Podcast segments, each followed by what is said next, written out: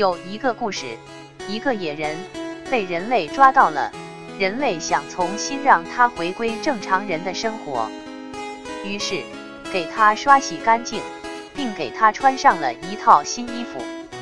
结果，这个野人出现麻烦了，他非常不适应这套新衣服，他穿上他感觉浑身难受，走不了路，做不了事，穿上他怎么做事都难受别扭。一走路就绊倒，结果别人一看到他就哈哈大笑，嘲笑他。就这样，这个野人就开始认为这套穿在自己身上的东西是异物，是不正常的。于是他就试图开始着手摆脱它。他用药品、催眠、认知行为疗法，企图能够消除掉它，结果失败了。这套异物依然死死地扒在他的身上。他越想去除，反而越敏感，越感到更加难受，越更加难受，他反而更加想去除，就这样恶性循环。于是最终，他把生活也放弃了，开始寻找更多的方法，企图把这个异物彻底清除了之后再着手去生活，因为他觉得他们太影响他的正常生活了。不摆脱他，如何能够舒舒服服的像正常人那样去着手去生活呢？于是，他开始去找了一个又一个的医生，他满心希求有哪个神医能够告诉他一套方法，能够彻底摆脱掉这套怪物。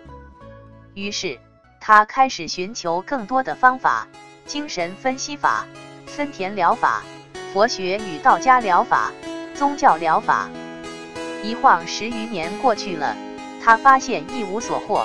那套怪物何时才能离我远去呀？他做梦都想消除它。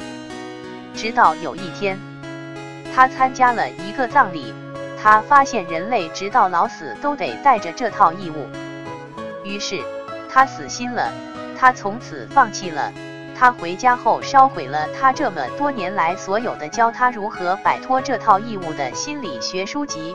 他把所有医生的电话号码都一股脑的扔进了垃圾箱。他开始从他的床上爬起来。他开始第一次真正的走出这个黑屋子。他开始着手去生活去了。他的心里很平静，信念很单纯。他觉得总不能白来人间这一趟吧。他从此不再治疗这套怪物。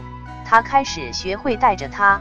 磕磕碰碰的着手去生活去了，难受别扭依然如影随形，他依然一走路就摔倒，人群依然在朝他哄堂大笑，但是他这次内心里已非常的宁静，症状依然起起落落，但他这次内心里已非常的平静，平静的就像一镜湖水，内心里没有了仇恨，没有抱怨，内心里没有了任何的冲突与对抗。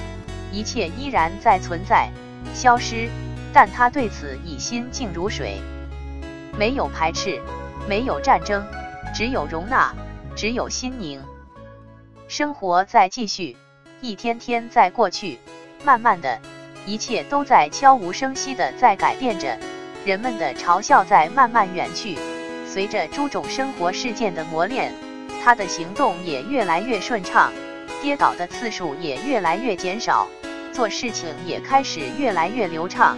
就这样，一年、两年过去了。忽然有一天，他猛然间发现，他已经好了。他惊呆了，他不相信他就这样奇迹般的康复了。这套衣服现在对他已没有任何影响和不适，就和其他的平常人一样，他已来去自如。这么多月以来，因为他的生活很忙碌。很充实，他甚至忘记了自己身上还有他的存在。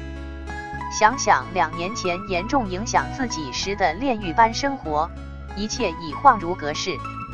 他的强迫症康复了。衣服是有形物质，忘记了尚且存在；强迫症乃无形的心理现象，忘记了就真的消失了。